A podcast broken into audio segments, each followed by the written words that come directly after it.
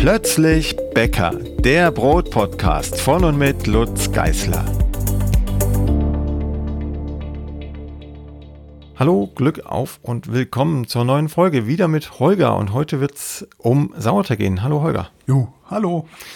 Ich mache ja auch nichts anderes als mit Sauerteig. Genau, das haben wir in der letzten, letzten Folge mit dir schon gelernt, ähm, dass du nur mit Weizen und nur mit Sauerteig bäckst. Aber das äh, lässt sich ja vielleicht ändern, zumindest die Taktik, was den Sauerteig angeht. Mal gucken. Warum mache ich das eigentlich? Ich, nee, andersrum gefragt. Also ich habe irgendwann festgestellt, hatten wir, glaube ich, letzte Sendung auch, die Berliner Hipster-Restaurants, wo dann immer Stück Brot mit selbst sauer gelegter Butter und wie sie es alle nennen. Mhm. Also ich ich sitze dann immer da und denke, mm, mm, interessant, ich verstehe nicht, was du mir da sagst, aber hinterher schmeckt's lecker. Ähm, ich habe halt irgendwann gelernt, Sauerteigbrot ist geiler als Hefebrot. Irgendwie so. Ähm, aus, aus so tatsächlich meiner Restaurant Erfahrung und dann äh, mal Arndt Erbel besucht in, mhm. äh, in Dachsbach unten den Bäcker, ja. der ja auch Sauerteig macht. Ähm, warum, warum, warum mache ich das? Also was ist, was ist an Sauerteigbroten anders als an Hefebroten? Was schmeckt oh, alles, besser? Alles, es ist alles anders, auch wenn die Zutaten fast alle gleich sind. Ähm, der, der, Grundunterschied ist, dass du ja nicht nur mit Hefe bäckst, die auch im Sauerteig steckt, sondern du bäckst mit Milchsäurebakterien. Und die bringen die Säure rein also sowohl Essigsäure als auch Milchsäure. Und beide äh, in einem bestimmten Verhältnis äh, bringen diesen super Geschmack. Je nach Brot kann man das natürlich steuern, da können wir noch drüber reden. So, das ist das eine. Und das andere ist, mit der Säure äh, aktivierst du bestimmte Enzyme aus dem Mehl und mhm. äh, die bauen dann Stoffe ab, die du im Hefebrot nicht abbauen würdest oder nicht so intensiv abbauen würdest. Und äh, dann. Jetzt, Jetzt sagt meine Frau immer, ihr Hefebrot schmeckt genau wie mein Sauerteigbrot. Macht die was richtig das, oder mache ich was falsch? Das kann nicht sein. Dann, dann ähm, ist irgendwas mit den äh, Geschmacksknospen verkehrt. Okay. ähm, also ja, wir waren, bei, wir waren bei, den, bei den Sachen, die da abgebaut werden, genau. Ja, also das ist das eine. Also du, du senkst den pH-Wert im, im Brotteig und dadurch passieren andere Dinge im Teig als, als mit höherem pH-Wert. Und ähm, dann hast du natürlich äh, eine unglaubliche Vielfalt an Mikroorganismen. Ich habe zwar jetzt nur gesagt, da ist Hefe drin, da sind Milchsäurebakterien drin, aber mhm. innerhalb dieser Gruppen gibt es äh, hunderte verschiedene Arten, Stämme. Und äh, du selber, wenn du einen eigenen Sauerteig hergestellt hast, dann weißt du ja gar nicht, was da drin ist, aber es ist auf jeden Fall immer mehr als das, was im Hefewürfel steckt. Da steckt nämlich im Wesentlichen nur ein Stamm einer Hefeart. Und ähm, in einem Fertigsauer, den du kaufen kannst, nach Reinzucht-Sauerteig nennt sich das, ähm, da sind auch nur zwei, drei, vier Mikroorganismenstämme äh, drin. Also äh, ich vergleiche das immer mit einem Orchester. Ne? Wenn du einen spontanen, eigenen spontanen Sauerteig herstellst und dann weiter pflegst, dann hast du ein großes Orchester. Ja. das äh, in deinem Brot spielt. Und wenn du mit äh, Backhefe bäckst oder mit einem zugekauften Sauerteig, wo dann eben nur so wenig drin sind, dann ähm, ist das äh, ein Solistenkonzert. Das kann auch gut sein, aber äh, von der Fülle, von der Komplexität des ähm, Klangs bzw. des Geschmackes ist dann einfach der ähm, wilde Sauerteig der bessere. Das heißt, mein Sauerteig ist ein anderer als dein Sauerteig. Definitiv, ja. Wir sollten also unsere Ansätze tauschen. Also du kriegst die Hälfte von meinem, ich die Hälfte von deinem und dann gucken wir mal, äh, wie sich der Geschmack verändert beim selben Rezept. Genau, das, so das ist extrem spannend. Das wird nur nicht lange gut gehen, weil wenn du dann meinen Sauerteig genauso fütterst, wie du deinen gefüttert hast, dann wird aus meinem irgendwann deiner. Das ähm, ist so. Ähm, aber ich nehme ja nicht immer, also hm. das, das würde jetzt unterstellen, dass ich, äh, keine Ahnung, hier 10 Kilo Mehl habe ähm, aus einer Charge und dieses Mehl ausschließlich verwende, um meinen Sauerteig zu füttern. Aber das passiert ja nicht, sondern ich nehme ja immer das Mehl, das gerade da ist. Ist das ein Fehler? Ja, das kommt wieder auf den Standpunkt an. Also ich empfehle immer, die gleiche Mehltype zumindest zu verwenden ähm, ja. für die Fütterung. Ähm, wenn du jetzt, das kommt natürlich zwangsläufig vor, äh, heute Mehltype 550 für deinen Weizen-Sauerteig nimmst und in einem Jahr die Mehltype 550 auch aus der gleichen Mühle, dann ist die im mhm. Detail ein bisschen anders zusammengesetzt. Das spielt aber für den mikrobiellen Stoffwechsel nicht die große Rolle. Einen größeren Unterschied macht es, ob du jetzt Mehltype 550 oder Mehltype 1050 oder Weizen-Vollkorn zum ah, Beispiel okay. verwendest, weil dann der Nähr das Nährstoffangebot ein ganz anderes ist. Und dann muss sich der Stoffwechsel der Zellen wieder ähm, umstellen. Das dauert einen Moment und dann ist aber auch wieder gut. Nur wenn du ständig wechselst, dann mhm. muss sich halt der Stoffwechsel auch ständig wieder umstellen. Und das ist äh, wieder mit dem Bild gesagt, so als wenn du jede Woche woanders hinziehen musst mit allem, was du hast in einer anderen Stadt. Neue Wohnung. Okay, also es ist egal, wo ich, wo ich, es ist egal, wo ich mein 550er kaufe. Hauptsache ich habe 550er, dass ich regelmäßig füttere. Genau, genau. Ähm, du kannst natürlich auch wechseln, hin und her wechseln, dann wirst du merken, dass dein Sauerteig nicht ganz so schnell in Gang kommt und auch dein Brotteig nicht so mhm. schnell in Gang kommt und auch immer ein bisschen anders schmeckt, also wahrscheinlich ein bisschen unausgewogener, weniger komplex, ein bisschen saurer, als du es ähm, mit einer konstanten Fütterung hinbekommst. Und dieses Anstellgut, dein Starter ist ja im Grunde das Samenkorn, was du, wenn du im Garten bist, in die Erde steckst und äh, daraus die Pflanze entsteht. Und wenn das Samenkorn nicht passt, wenn das eine schlechte Qualität hat, dann wird aus der Pflanze auch nichts, egal wie gut du sie dann im Nachgang pflegst. Deshalb ist das Anstellgut das Wichtigste, um, um das man sich kümmern sollte am Anfang beim Brotbacken. Mhm. Wenn es einen wilden Sauerteig gibt, gibt es dann auch eine wilde Hefe, mit der ich backen könnte? Ja, auf jeden Fall. Mm, also die wilde Hefe steckt ja schon im Sauerteig drin, nur eben kombiniert mit wilden, wilden Milchsäurebakterien. Die arbeiten beide Hand in Hand, das sind Symbiosen, das ist wie so ein kleines mhm. Ökosystem, dein, dein Sauerteig im Glas. Da bilden sich also unheimlich viele Symbiosen, je nachdem, wer da gerade mit wem kann, wer um welche Nahrung konkurriert. Und das kriegst du aber auch äh, ein bisschen reiner hin, fast nur mit wilden Hefen über äh, zum Beispiel sogenanntes Hefewasser, Fermentwasser wird das auch manchmal genannt, das kommt aus dem japanischen Raum. Da äh, hat man, glaube ich, auch schon mal eine kurze Sendung zu, da müsst ihr nochmal nachschauen. Aber das macht nichts, kann ich gerne nochmal erzählen. Wir äh, sammeln uns im Grunde Hefen ab von Früchten, von Blüten, mhm. Blättern und so weiter. Und das Absammeln passiert in Wasser. Dann wird ähm, das Wasser sozusagen äh, mit Hefen angereichert, die vermehren sich da unter Zuckerzugabe. Und dann kannst du das, das Wasser aufgeschüttelt äh, auf jeden Fall verwenden, um damit einen Vorteig oder man kann es auch Sauerteig nennen, kommt auf den pH-Wert an, ähm, einen Sauerteig oder Vorteig herzustellen. Mhm. Und der ist dann sehr mild, weil fast nur Hefen drin sind. Ein paar Milchsäurebakterien verirren sich da auch rein. Und wenn du diesen ersten Teig, den du damit angesetzt hast, dann weiterführst wie einen Sauerteig, also fortlaufend, ein bisschen was abnehmen, Mehl und Wasser dazu reifen lassen, mhm. wieder was abnehmen, dann entsteht irgendwann ein richtiger Sauerteig. Also dann vermehren sich die Milchsäurebakterien überproportional im Vergleich zu den Hefepilzen und dann hast du irgendwann wieder einen Sauerteig. Also es ist auch eine gute mhm. Art, einen Sauerteig herzustellen. Dann brauchen wir nicht diese äh, vier, fünf Tage Prozedur durchziehen. Genau.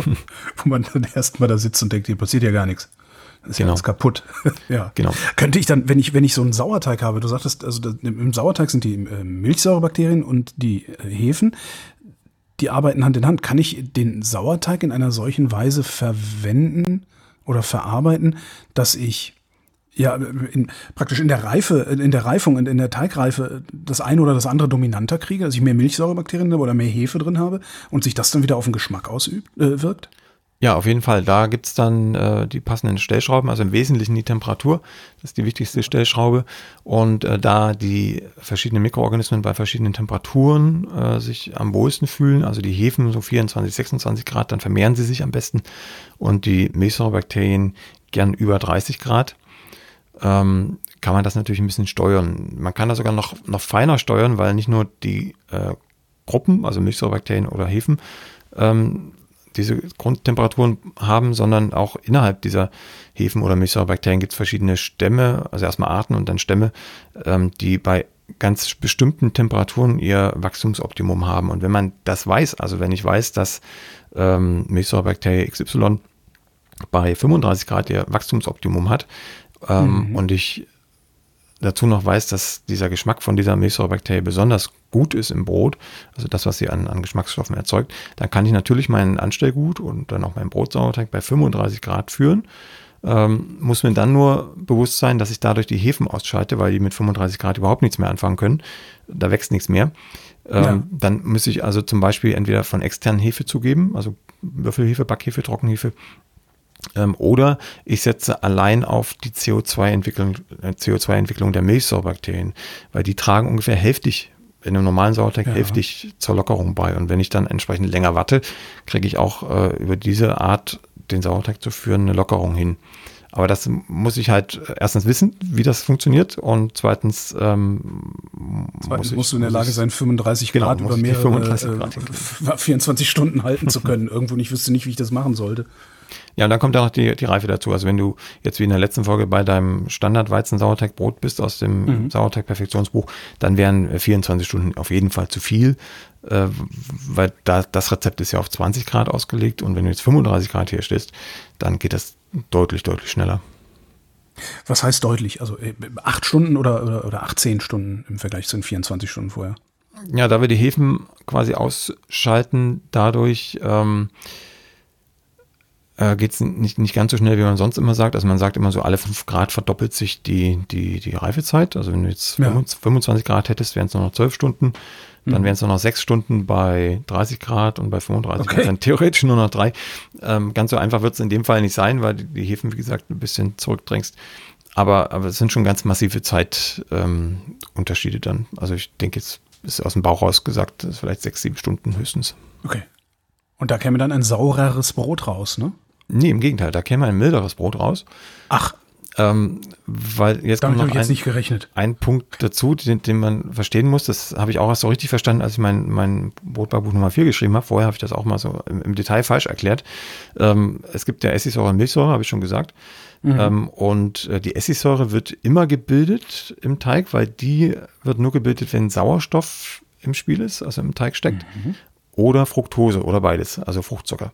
Fruchtzucker kommt aus dem, aus dem Mehl, der Sauerstoff mhm. kommt durchs Mischen, Kneten und beide sind relativ schnell aufgebraucht, weil nicht so viel davon da ist.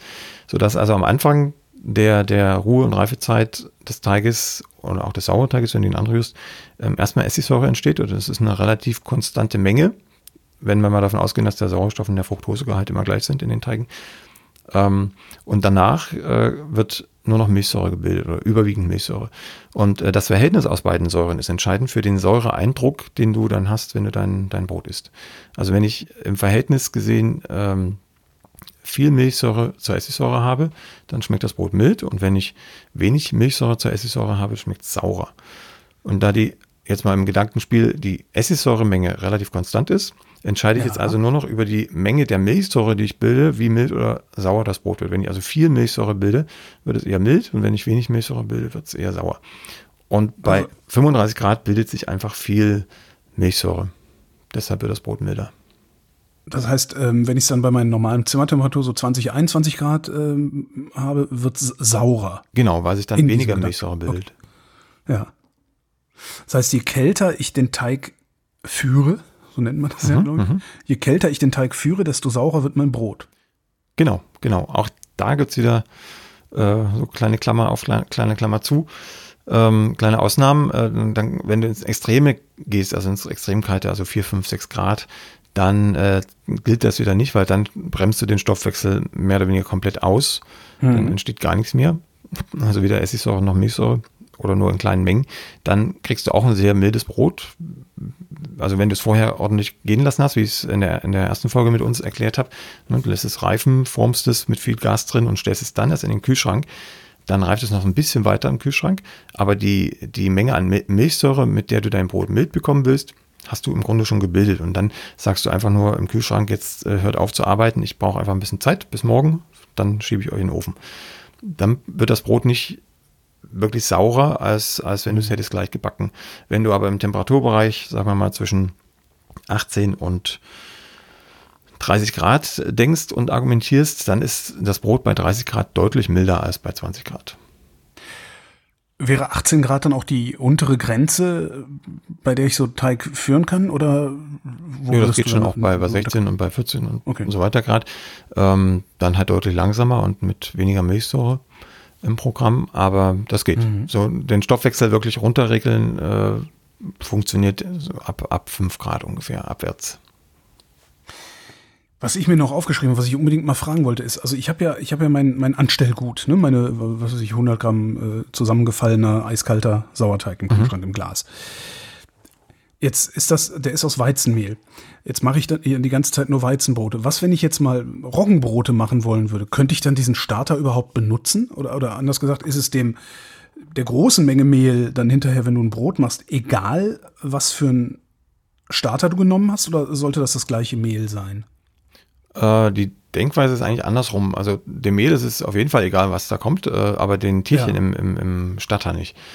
Wenn du jetzt so eine, so eine kleine Menge Anstellgut hast, wie in diesen Perfektionsrezepten, mhm. dann äh, spielt es keine große Rolle, ob das jetzt Roggen- oder Weizenanstellgut ist, ähm, weil dann einfach äh, die, die eingeimpfte Menge an Mikroorganismen so klein ist, dass die sowieso ihren Stoffwechsel anpassen, umbauen müssen und sich erstmal vermehren müssen, damit da eine relevante Lockerung stattfinden kann.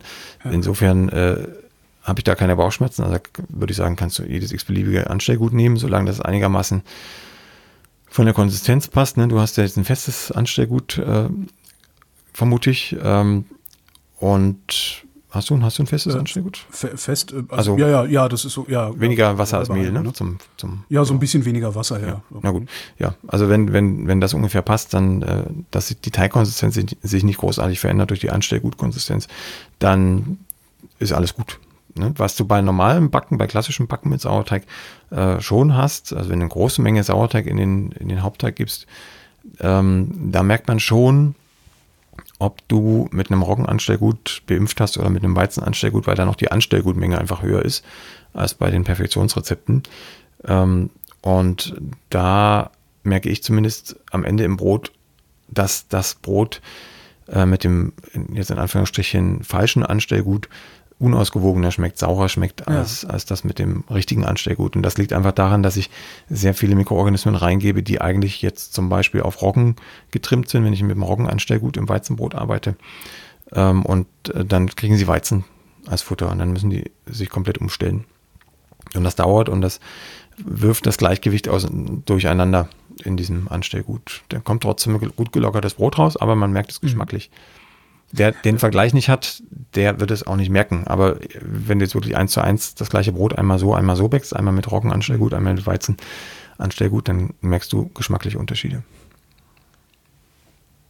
Wie viel macht man denn da normalerweise rein? Also wenn ich jetzt nicht die, diese Perfektionsrezepte mit den 20 Gramm äh, Starter auf äh, fast 600 Gramm Mehl nehme, wie, wie, wie groß ist denn die Sauerteigmenge, die ich normalerweise da reinwerfen würde? Würde ja, man, anständig backen. Also wenn wir jetzt vom fertigen reifen Sauerteig ausgehen, dann äh, kann das, ähm, das muss ich aber überlegen, bei Roggen ähm, doppelt so viel sein wie das Mehl, was du noch in den Hauptteig gibst. Also da, man, man rechnet ja mal alles auf Mehl. Also normalerweise würdest du jetzt sagen, bei Roggen kann man 50 Prozent des Mehles versäuern. Das heißt, du hast äh, auf ein Kilo Mehl gerechnet 500 Gramm Mehl im Hauptteig und die anderen 500 Gramm kommen in den Sauerteig und dann gibst du ja nochmal genauso viel Wasser dazu. Also hast du ja. ungefähr ein Kilo Sauerteig auf 500 Gramm frisches Mehl im, im Hauptteig, ne, unverdautes Mehl.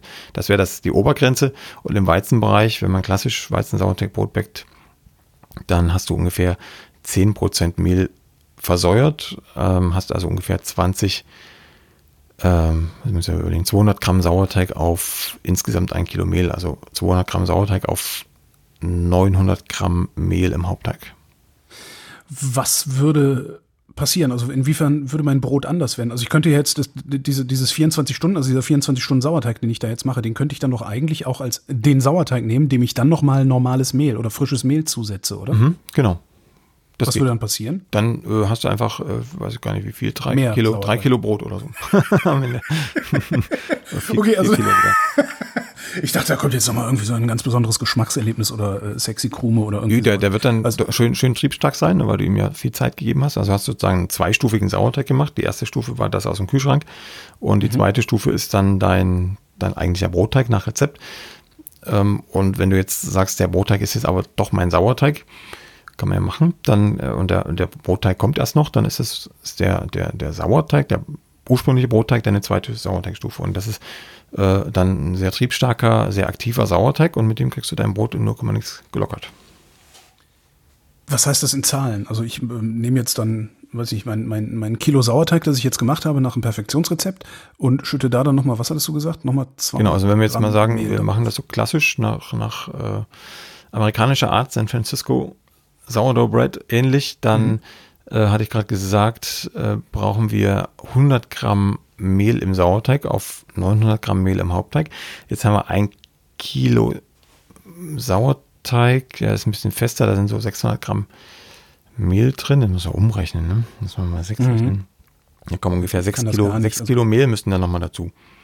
No, sechs, also da, oh. ja, die bestelle ich dann bei Eiling in der großen Tüte. Okay, also das heißt, da würde dann ein 7 Kilo äh, Teig rauskommen.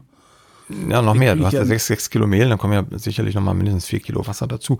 Da kommt schon ordentlich, was, bei, ordentlich was bei rum. Du kannst natürlich auch jetzt ins Extrem gehen und sagen, äh, ich, ich nehme 50 Prozent äh, Versäuerung. Das kann man auch mal bei Weizen machen. Wenn er sehr mild ist, dann würde ich ihn auch nicht 24 Stunden stehen lassen, sondern vielleicht nur 18 oder so, dass er sehr jung ist, der, der Sauerteig. Und dann mhm. kannst du auf dein 1 Kilo Sauerteig, wo jetzt 600 Gramm Mehl drin stecken, könntest du äh, nochmal 600 Gramm Mehl einfach draufgeben. Oder ein Kilo, mhm. meinetwegen, dann ist noch ein bisschen besser. Und dann hast du, hast du zwei Kilo Brot ungefähr. Das, das würde auch noch in meinen Topf ne? passen, dann nämlich. Das, würde, ja, äh, das weiß ich nicht, aber wir kämen auf den Versuch an. Jedenfalls hast du dann eine ziemlich hohe Versäuerung, aber mit einem milden Sauerteig, also die Milde kannst du auch über die Reife, über den Reifezustand steuern. Mhm. Ne? Und wenn du ihn sehr jung verarbeitest, dann, dann hast du halt einen milden Sauerteig und kriegst dann entsprechend auch ein mildes Brot am Ende. Wie lange würde ich denn jetzt, wenn ich mein, mein ein Kilo Sauerteig als, als äh, Starter sozusagen, also wieder nehmen würde, wie lange würde ich denn dann das zweite Kilo Brot noch, noch gehen lassen? Das, das würde ich jetzt nicht wieder 24 Stunden lang rein. Nee, auf keinen Fall, auf keinen Fall. Also wenn es besonders mild werden soll, würdest du auf jeden Fall auch die Wassertemperatur erstmal so einstellen, dass der Teig um die 28 Grad hat. Mhm. Ähm, und dann brauchst du den Teig auch selber gar nicht so warm stellen. Dann reicht es, wenn du ihn äh, einfach in eine Decke einwickelst oder so, der hält dann seine Temperatur. 28 ist so die Kompromisstemperatur, ne, damit es den Hefen gut geht und den Milchsäurebakterien. Ja. Und äh, dann, was, was haben wir, äh, würde ich sagen, reift der sicherlich so zwei, zweieinhalb Stunden vor sich hin. Mit Dehnen und Falten, wie gehabt, dazwischen. Mhm. Und äh, dann ist er voller Luft, wird geformt, auch schonend, wie du es bisher auch gemacht hast, nehme ich an. Und dann kommt er in den Gärkorb, liegt da vielleicht noch mal eine halbe, dreiviertel Stunde und dann geht er in den Backofen. Okay. Und jetzt die Hefe. Was mache ich denn eigentlich, wenn ich mit Hefe backe? Im Unterschied zu Sauerteig.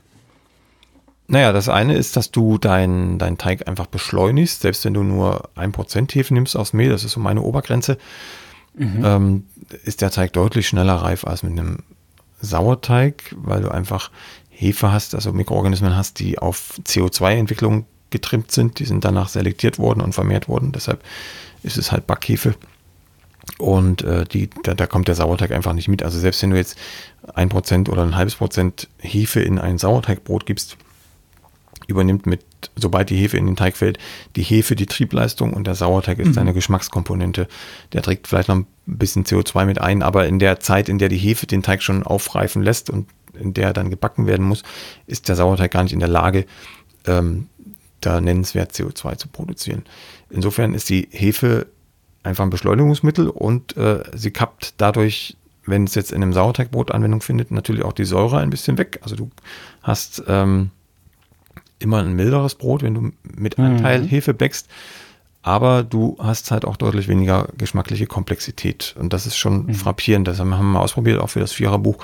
Äh, ein, ein Brot, reines Sauerteigbrot, ein Brot, das ist genau das gleiche Rezept, aber mit ein paar Krümelchen Hefe drin und das ist ein komplett anderes Brot. Das schmeckt, also wenn du die Wahl hast, würdest du sofort sagen, ich nehme das Sauerteigbrot, das reine Sauerteigbrot.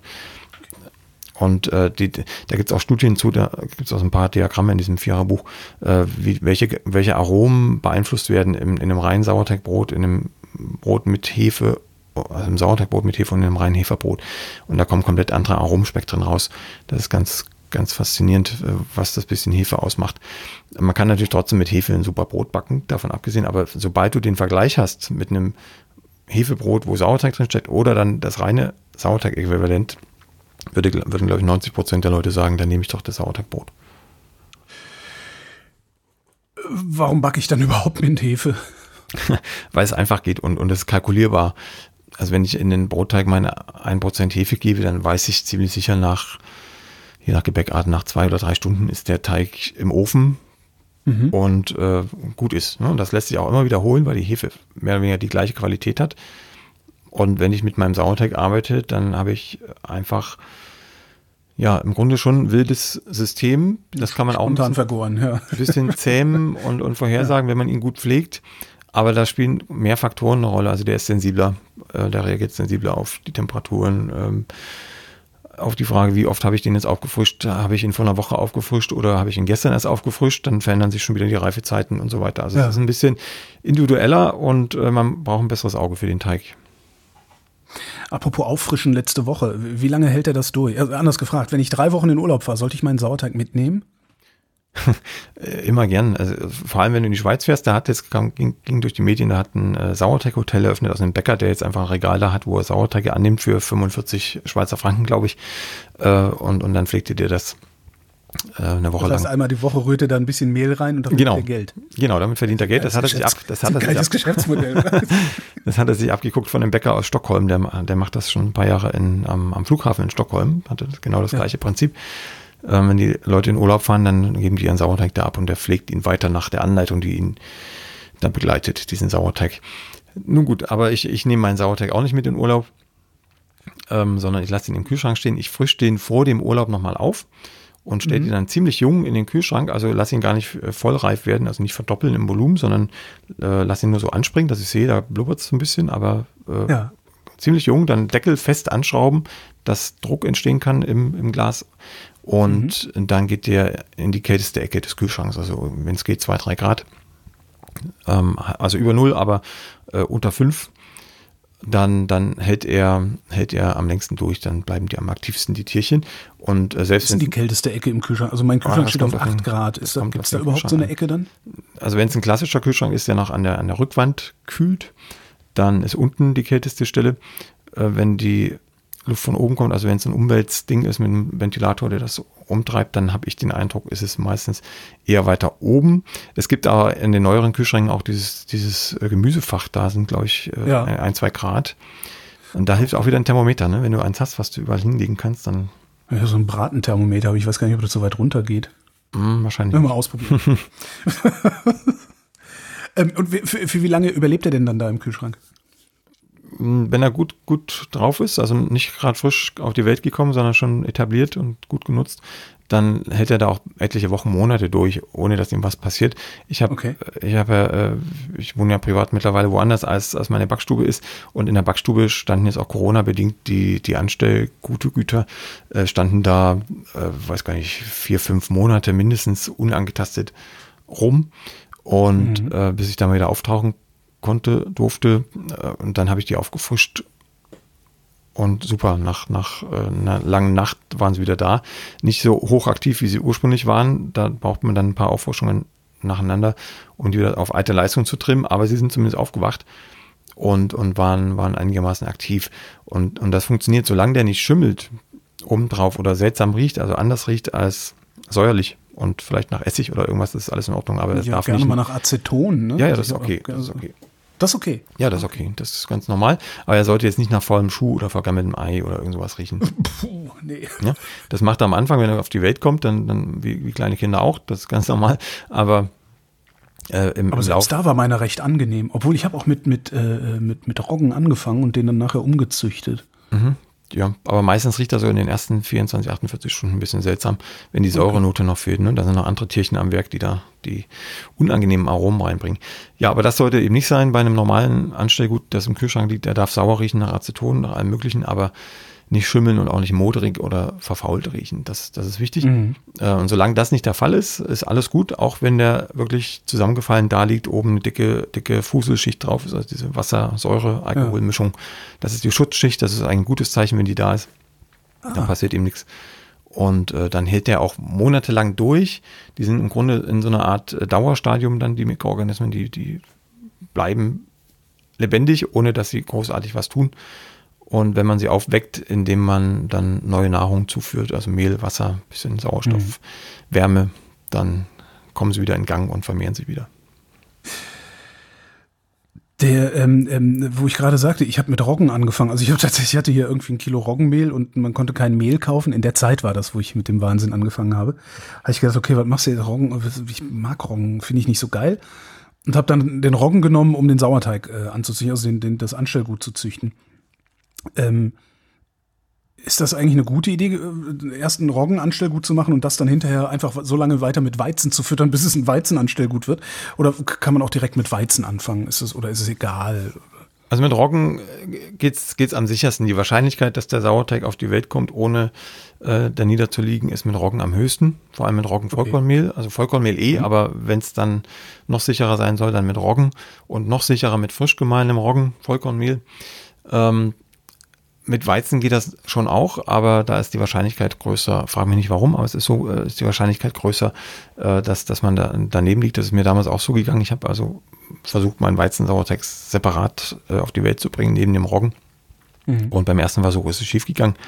Beim zweiten hat es dann funktioniert und das zeigen mir auch die Rückmeldungen aus den letzten Jahren von, von den Leuten, die das probiert haben, ähm, dass es mit Roggen einfach am, am sichersten ist. Ich habe keine richtige Erklärung für. Ähm, eine Erklärung könnte vielleicht sein, dass der Enzym stärker ist. Also da mhm. hast du mehr Abbauprozesse, also schnellere Nährstoffverfügbarkeit, dass es dadurch vielleicht ein, eine höhere Erfolgschance gibt. Aber ähm, so richtig erklären konnte mir das auch noch keiner, auch kein Wissenschaftler, der sich Tag ein, Tag aus damit beschäftigt. Mhm. Fehlt noch Feingebäck. Ne, also ich mache ja total gerne Waffeln.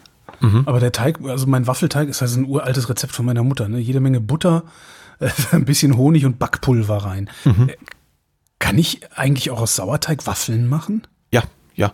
Also wenn ich mache es mir jetzt einfach, ich könnte dich jetzt verweisen wieder mal, Brotbackbuch Nummer 4, da gibt es ein Sauerteig-Waffelrezept. Aber ich kann ja nicht alle Bücher von dir kaufen. Aber sicher. Nein. Also es gibt, es gibt, es gibt äh, engagierte Hobbybäcker, die haben alle Bücher, aber das ist kein, kein Muss. Nein. Ähm, du kannst einfach ähm, ja, was, was machen wir am einfachsten? Also du könntest jetzt entweder Stichwort faule Rezepte vom letzten Mal, ja. äh, dein, dein vorhandenes Waffelrezept einfach so belassen, wie es ist und da altes Anstellgut reinmischen. Das bleibt ja eh immer irgendwie übrig, wenn man auffrischt. Bleibt ja. immer irgendwas übrig. Und dann mischst du da zum Beispiel 10% auf die Mehlmenge, die da in dem Waffelrezept ist, als Anstellgut bei. Mhm. Na, wenn sich das verrühren lässt, ich weiß, kommt jetzt auf die Konsistenz an. Ja, ist eher, ist eher zäh. Also ich habe eher so Kaugummiartiges, aber ich kann ja, man kann ja, man kann ja mit arbeiten. Also, also kannst du vorher auch ein bisschen einweichen, ne? wenn da eh Milch oder ja. irgendwas reinkommt in den Waffelteig, dann mhm. nimmst du einen Teil davon und weichst den erstmal ein, ein paar Stunden, dann löst er sich. Und dann könntest du das da rein reinmischen. Dann hast du einfach einen besseren Geschmack durch, die, durch den Säureanteil, durch die abgebauten Stoffe, Aminosäuren kommen dazu und so weiter. Also alles gut für den Geschmack. Das kann man immer machen, auch in Heferezepte, einfach das alte Anstellgut verklappen. Und ähm, wenn es jetzt ein reines Waffel, äh, reines Sauerteig-Waffelrezept sein soll, dann äh, müsstest du im Grunde erstmal einen Sauerteig ansetzen mit deinem Anstellgut. Mhm. Ne? Ähm, dann am besten einen weichen, damit er sich besser auflöst. Ja. Das geht aber auch mit dem festen Anstellgut, kannst du auch einen weichen Weizen-Sauerteig herstellen. Dann könntest du ähm, ja, zum Beispiel 100 Gramm Weizenmehl, 100 Gramm Wasser und äh, 10 Gramm von deinem festen Anstellgut mhm. gut verrühren und dann warm oder bei Raumtemperatur, wie du magst, je nachdem wie es sauer werden soll, ähm, reifen lassen. Das dauert bei Raumtemperatur so ungefähr 8 bis 10 Stunden, manchmal 12. Bei warmen Temperaturen 28 Grad ist es, wenn er fit ist, so in, in 6 bis 8 Stunden erledigt. Und dann gibst du diesen ähm, Blubberteig in dein Waffelteig ohne Backpulver. Mhm. Und lässt ohne den auch Backpulver. ohne Backpulver, ganz wichtig. Okay. Und lässt dann auch nochmal den, den Waffelteig, äh, wenn es schneller gehen soll, warm stehen, bis du Bläschen siehst. Das ist ein weiches Zeug. Das muss einfach Blasen zeigen. Das muss, äh, wenn du den Finger reinhältst und kostest, muss leicht säuerlich mhm. schmecken. Und dann geht's ab ins Waffeleisen. Ähm, alternativ wäre noch möglich, ähm, dass du es so handhabst wie in den Perfektionsrezepten, dass du einfach da, so, ein, so ein Stück festes Anstellgut, also zum Beispiel die 20 Gramm auf die Mehlmenge, ne? wenn die Mehlmenge zufällig gerade die gleiche wäre im Waffelrezept wie in dem Weizenbrotrezept, dann könntest du ähm, deine 20 Gramm Anstellgut in den Waffelteig geben, alles gut vermischen, dass der sich auch auflöst und dann äh, auch je nach Temperatur ne, 12 bis 24 Stunden stehen lassen mhm. bis es Gas bildet und dann äh, ins Waffeleisen schütten. Das ist eine Frage des Zeitbudgets. Jetzt habe ich da ähm, auch Honig und Zucker äh, und, und, und Vanille drin. Mhm. Ähm, macht das irgendwas mit meinem, mit meinem Sauerteig? Also wenn da, wenn da zusätzlich Zucker drin ist? Also bei Hefe, Hefe frisst den ja dann noch schneller, ne? Ja, es kommt auch auf die, auf die Zuckermenge an. Auch Hefeteige äh, gehen deutlich langsamer auf, wenn da enorme Mengen Zucker drin sind. Also wenn du da 20, 30 Prozent Zucker drin hast und das ist nicht ungewöhnlich für, für Süßgebäcke, Feingebäcke, dann hat auch die Hefe zu kämpfen. Deshalb hast du manchmal abnorme Hefemengen in so süßen Teigen drin. Ähm, bei Sauerteig ist es genau das Gleiche. Also jede Art von, von Zucker und Salz und so weiter hemmt den mikrobiellen Stoffwechsel und hemmt die Vermehrung und deshalb musst du länger warten. Mhm. Aber das ist äh, jetzt äh, tatsächlich nur eine Zeitfrage, kein, kein anderes Problem. Also ich ja. habe ja auch reine, reine Sauerteig. 24 Stunden Unterfangen, ne? Also samstags mittags anfangen, wenn ich sonntags Waffeln haben will zum Kaffee. Ja, würde ich von ja. ausgehen, ja. Mhm. Ähm, ich habe auch reine Sauerteigzöpfe, also Butterzöpfe, Sauerteigstollen habe ich jetzt wieder gebacken.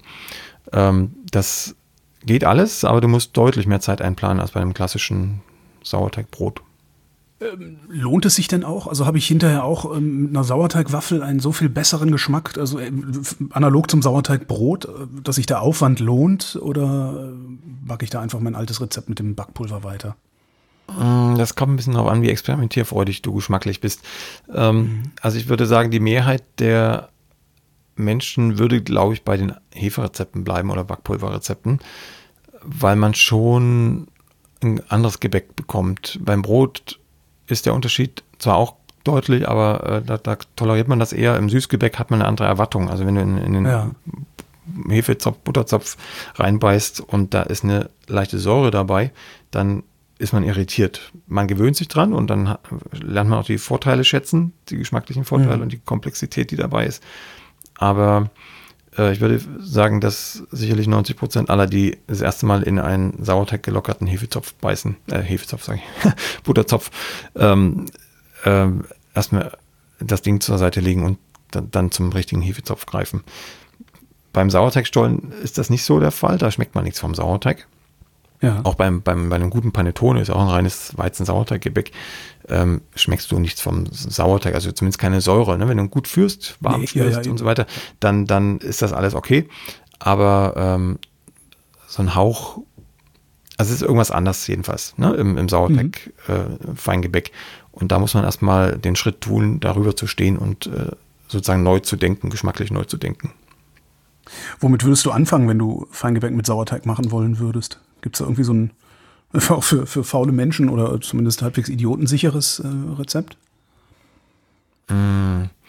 Also zum, zum Feingebäck würde ja auch schon zählen, wenn du jetzt das Buch ja eh hast, äh, so, ein, so ein Burger-Bun, das ist ein Hamburger Brötchen. Stimmt. Da ist, ja. da ist ziemlich viel Fett drin. Nicht so viel Zucker, mhm. aber ziemlich viel Fett. Ähm, das ist, ist ein super Rezept. Also da kann ich mich gerade dran erinnern. Das Buch ist ja schon ein bisschen älter, ein paar Jahre her. Da kann ich mich super dran erinnern. Das war so, so voluminöse Burgerbrötchen habe ich noch nie gebacken, wie mit, mit dieser Methode. Und ja. äh, auch die haben eine leichte Säure drin. Aber in Kombination mit der Füllung, die dann ja irgendwann noch reinkommt in dieses Brötchen, ist das äh, hervorragend. Äh, man kann auch Milchbrötchen auf diese Art und Weise backen. Also ich würde mir irgendwas äh, Klassisches suchen, also eben ein, ein süßes Brötchen. Halb, hm. halb süßes Brötchen, womit wir dann wieder bei Sironi wären vom letzten Mal. Ne? Ja. Milchbrötchen. Einfach den Zucker weglassen, ja. Genau, oder weniger nehmen. Ne? So. Ne, aber den alten, alten Ansatz mal ins, äh, in meinen normalen äh, Waffelteig kippen, das mache ich mal. Ja, das, das lohnt auf jeden Fall. am Wochenende auf, mhm. von daher, ja. Mhm. Genau, damit kannst du auch alle anderen Teige, also wir haben auch schon Nudelteige mit altem Anstellgut versetzt und die Nudeln schmecken um Welten besser als die, die Klassiker. Okay. Ja, auch mal probieren. Ja, Mensch, Dankeschön. Ja, bitteschön. Keine weiteren Sauerteigfragen jetzt so im Moment, euer Ehren. Ja, das, das wird sich noch erlegen. Oh doch, eins habe ich, hab ich noch mit, mitgeschrieben. Du hast gesagt, wenn der Sauer, wenn der Ansatz schon etabliert und gut genutzt ist. Was bedeutet das? Äh, wenn er das, also, ne, das Gegenteil von jung, also etabliert genau. und gut genutzt, das soll das Gegenteil von jung oder zu jung beschrieben. Was, was bedeutet das? Wochen alt, Monate alt, Jahre alt? Na, da geht es gar nicht um die, um, um das äh, zeitliche Alter, sondern um die Frage, wie häufig ist das schon, ist das schon aufgefrischt worden. Also die, die, die Aktivität eines, eines Anstellgutes oder Sauerteiges ähm, bemisst sich nicht an dem absoluten Alter. Also mhm. das gibt auch Bäckereien, die sagen, die haben über 100 Jahre alten Sauerteig. Ich komme auch auf die gleiche Qualität, wenn der nur erst eine Woche alt ist oder anderthalb Wochen. Das ist eine Frage, wie häufig habe ich ihn aufgefrischt und wie, wie gut gepflegt ist er. Und wenn ich ihn ähm, alle Nase lang auffrische, die Amerikaner, also die ambitionierten Hobbybäcker da, die frischen äh, quasi ein, ein oder zweimal am Tag auf. Boah. Ohne ihn in den Kühlschrank zu stellen, dann hat er natürlich die höchste Aktivität, die er je haben kann. Mhm. Ähm, Im normalen Hobbybäcker geschehen ist es einmal die Woche oder einmal alle zwei Wochen vielleicht. Ähm, auch dann ist er etabliert, so würde ich ihn dann nennen, wenn er in der immer in der gleichen Zeit die gleiche Volumenzunahme und den, den gleichen äh, Säureeindruck mhm. bildet. Ne? Wenn er noch auf einem äh, Lernpfad ist, also wenn er gerade auf die Welt gekommen ist und, und du frischt ihn auf und der ist in, in immer kürzerer Zeit reif, dann weißt du, der, der ist noch nicht am Ziel, sondern der, der hat noch Potenzial. Und wenn er dann meinetwegen immer in acht Stunden bei 28 Grad äh, sein Volumen, sein maximales Volumen erreicht hat äh, und dann einfällt als nächster Schritt und das macht er konstant nach diesen acht Stunden, dann, dann weißt du, jetzt ist er da, jetzt ist er erwachsen. Aha. Ja, und das sollte er tun, also wenn, wenn der jetzt schon, weiß ich nicht wie lange, ein paar Monate bei dir zu Hause ist, dann, dann äh, kann er nicht anders als dieses Niveau erreicht haben. Ja, das, äh, ja, der geht auch relativ zügig, ja. Ja, also das ist einfach eine Frage der, der, der, der Faulheit. da sind wir wieder beim Thema. Also wenn, wenn ich den äh, paar Tage lang quasi äh, nonstop auffrische nach, nach seiner Geburt, dann ist der mhm. innerhalb einer Woche so gut wie jeder andere Sauerteig auch auf der Welt. Okay. Jo, jetzt Holger. ich wirklich nicht mehr. Jetzt, das macht jetzt habe ich wirklich keine Fragen. Wir werden uns noch ein paar wieder. Mal, wir, genau. genau, wir werden uns noch ein paar Mal hören und äh, dann äh, gern auch wieder mit Sauerteigfragen zwischendrin. Wir haben natürlich schon ein paar Themen im Kopf, Hauptthemen, aber da kann sich immer noch mal eine andere Frage dazwischen verirren. Soweit, so gut. Holger, lass es dir gut gehen und wir hören uns bald ja. wieder. Vielen Dank. Die nächste Folge von Plötzlich Bäcker, dem Brot-Podcast, gibt es ganz bestimmt. Wenn du bis dahin meine Arbeit am Blog oder für diesen Podcast unterstützen möchtest, dann klicke dich auf plötzblog.de slash unterstützen. Vielen Dank.